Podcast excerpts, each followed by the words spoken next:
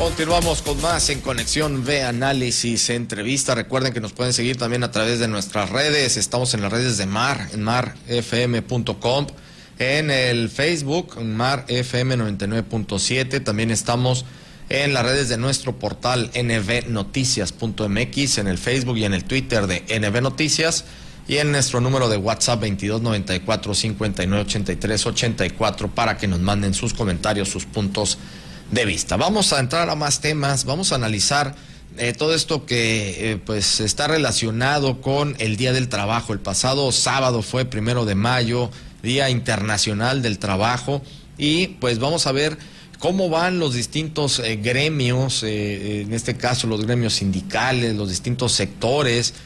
en, el, en el país, dadas las condiciones en las cuales pues todavía seguimos con la pandemia, el año pasado, el 2020, fue un año pues extraordinario para todos, extraordinario no en lo positivo, en lo negativo, pero fuera de todo orden y que tuviéramos registro de con relación a la pandemia, cómo van eh, el sector obrero, cómo va todo el sector eh, de los trabajadores en nuestro, en nuestro país, en nuestro estado de Veracruz.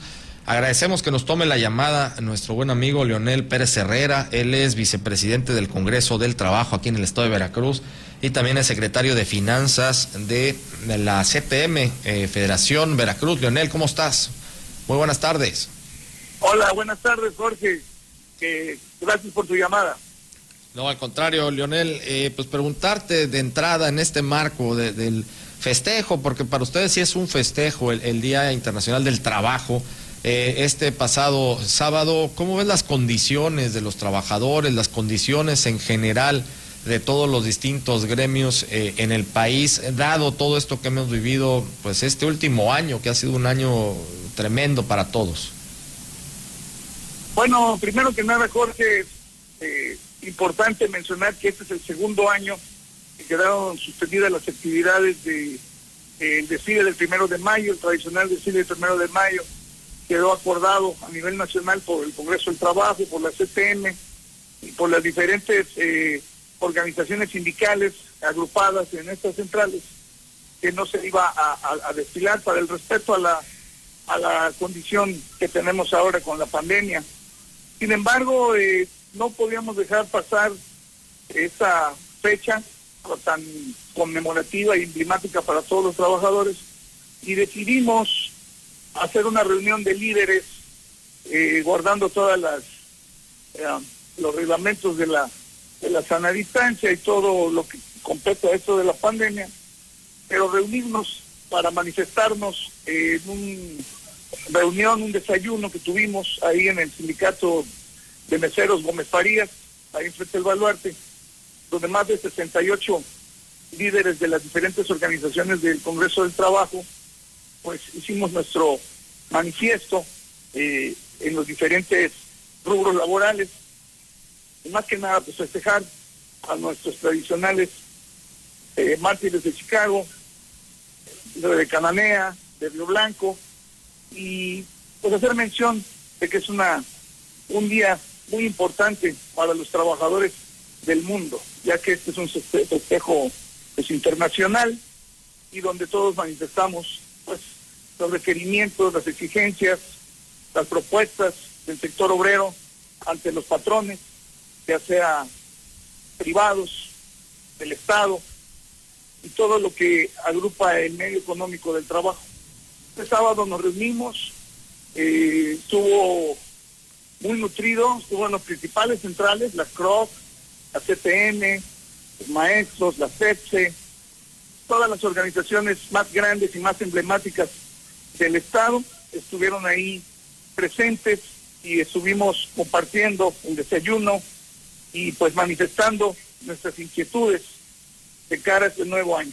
Segundo ya para segunda vez que no desfilamos, eh, segunda vez que nos reunimos eh, pocas eh, personas, en aquel desfile de miles de trabajadores que pasábamos por la calle de Independencia el 5 de mayo, queda otra vez suspendido, pero el movimiento obrero sigue. Movimiento obrero es algo que no se detiene, es algo continuo a nivel mundial y es el, en diferentes países también hicieron reuniones vía Facebook, electrónica, para poder este, mencionar pues todo lo que respecta al manifiesto laboral.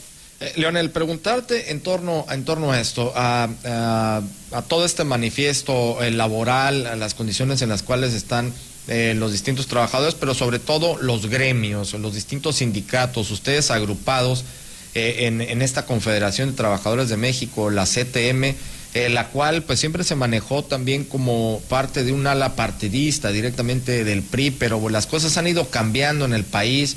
Eh, está naciendo otra central obrera, la CATEM, por ejemplo. ¿Cómo se están poniendo de acuerdos entre los distintos gremios, es decir, entre estas dos organizaciones? Porque ustedes todavía siguen eh, pues, bastante fuertes hasta donde tengo entendido. No, no, fíjate que qué buena pregunta me haces para a tu público aclarar el tema. Nosotros estamos contentos de que también surjan más organizaciones sindicales porque estamos seguros que la sindicalización es la manera más efectiva de resguardar y proteger los derechos de los trabajadores resguardados en el artículo 123 constitucional.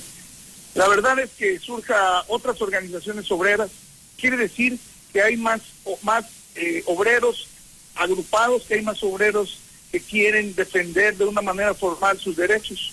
Y para nosotros, pues es muy bueno. Entre más sindicalizados seamos en el país donde podamos eh, tener organizaciones que representan a los trabajadores ante los patrones, es mejor.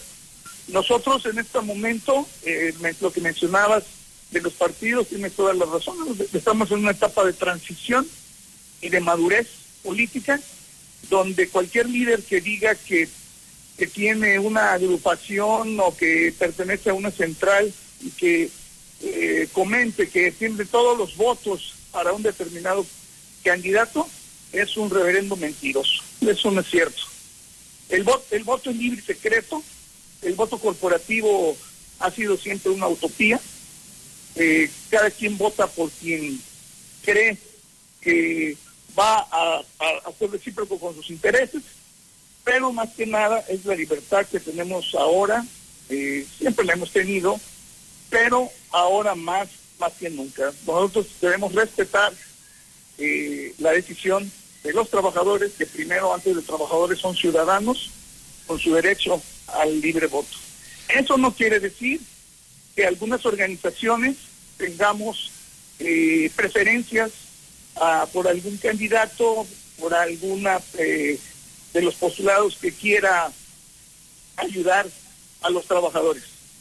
Si a mí me preguntan por qué candidatos están las organizaciones que representan, estamos con quien ayuda a los trabajadores, con quien ayude a que un trabajador se desarrolle, que tenga sus prestaciones, que tenga su empleo formal, que tenga su seguridad social, que tenga todo lo que necesita un trabajador para estar estable. Nosotros necesitamos eh, gente tanto en el Poder Legislativo como en el Ejecutivo que ayude a las causas de los trabajadores, que es estabilidad en el empleo, buenos salarios, eh, vacaciones, eh, reparto de utilidades, todo aquello que está ya contemplado en la ley. Nosotros eh, estamos transitando ahorita, o más que, más que nada, tenemos una transición de aquellos tiempos que todos íbamos acarreados a, a un determinado eh, evento ya eso ya está quedando en el pasado, pero hay libertad también. Cada quien y cada organización podrá eh, estar con el candidato de, su preferencia y el que los favorezca en un momento dado en su transitar laboral en el, en el mundo económico del trabajo. Eh, eh, Leonel, también preguntarte sobre este punto que, que, es interesante también. Hablas de esta transición, este cambio, esta renovación que están haciendo desde la propia eh, CTM, desde las centrales obreras, donde están dando ese cambio ya con esta mm, plena libertad que le dejan a todos pues, sus agremiados. Y en este punto también ver si, pues también están cambiando ya las cosas con algunos de los líderes sindicales. Se dejó pues una imagen negativa eh, en el imaginario colectivo de que estos líderes sindicales, bueno, se enriquecían de una manera atroz y con unos excesos eh, tremendos en los cuales dejaban muy mal parado al sector sindical. ¿Siguen existiendo estas prácticas o, o sí puedes decirnos que ya hay un cierto cambio en torno a esto? Bueno, mira, definitivamente como en cualquier rubro, hay líderes buenos, hay líderes malos, hay empresarios buenos, hay empresarios malos, hay funcionarios buenos, hay malos. Realmente esto es una cuestión de valores y es una cuestión de eh, cada líder, cómo se comporta dentro de su organización. Realmente cada día eh, las, organizaciones sindicales han ido transitando a una formalización y a una transparencia. De hecho, muchas organizaciones, a una de las cuales yo pertenezco, que es el SUPER, está constantemente auditada por las instituciones de, transparencia nacional y están siendo calificadas para cómo manejan los recursos públicos que les son otorgados de la paraestatal hacia nuestro sindicato que es el SUPER. Así también, este, este estas nuevas modalidades fiscales, todo lo que corresponde al, control de las organizaciones y a su formalización, cada día ha evolucionado más. Eh, de hecho, el cambio en, este tipo de situaciones políticas también ha sido derivado del cambio de estatutos que también lo ha provocado el cambio en algunos artículos de la ley referente a la a la no intromisión en los derechos particulares de cada trabajador de las organizaciones. La libertad al voto, la no coacción, todo esto es algo relativamente nuevo en el aspecto que quedó legislado, pero que se está cumpliendo. Nosotros, como SUPER, porque yo soy el secretario del trabajo del SUPER, tenemos desde hace cuatro años que nuestros estatutos cambiaron en todo ese aspecto. Antes nuestros mismos estatutos nos enmarcaban estar en una sola línea, en un solo partido. Ahora eso cambió completamente. Nuestros estatutos nos hablan de la libertad al voto, nos hablan de, la libertad del ejercicio de, esa, de este derecho. Y bueno, nosotros estamos cumpliendo. Eso no quiere decir que no tengamos amigos en los partidos, que no tengamos gente afín a los intereses de los trabajadores y afortunadamente nosotros siempre hemos practicado eh, una buena política y una buena relación con muchísimos candidatos de muchísimos partidos diferentes. Perfecto. Hasta, la, hasta ahorita, eh, para darte una pequeña un botón o una pequeña muestra, hemos platicado con casi el 100% de los candidatos. Eh, ¿Por qué? Porque no estamos escuchando sus propuestas organizacionalmente estamos escuchando a cada uno de ellos qué, propuestas tiene para la sociedad, qué propuestas tiene para los trabajadores, qué mejoras, qué ideas nuevas, algo que nosotros podamos valorar para poder favorecerlos con el voto de cada uno de nosotros. Nosotros pues difundiremos pues, las mejores propuestas y cada miembro de cada organización pues se inclinará inclinara por, por lo que le parezca mejor para sus intereses. Pues muy bien, Leonel, pues te agradecemos mucho que, nos hayas tomado la, comunicación, que nos des eh, pues toda esta información, todos estos aspectos que pues sí nos lleguen, nos lleven a, a, darnos cuenta de cómo se están moviendo las cosas dentro de todo el sector sindical en nuestro país. Leonel, te agradecemos mucho. Te mando un abrazo, Jorge. Un saludo para todo tu auditorio. Igualmente, muchas gracias. Estuvimos platicando con Leonel Pérez Herrera, él es vicepresidente del Congreso del Trabajo en el Estado de Veracruz y también es secretario de Finanzas de la CTM Federación Veracruz. Nos vamos a ir al corte, vamos a regresar todavía con más.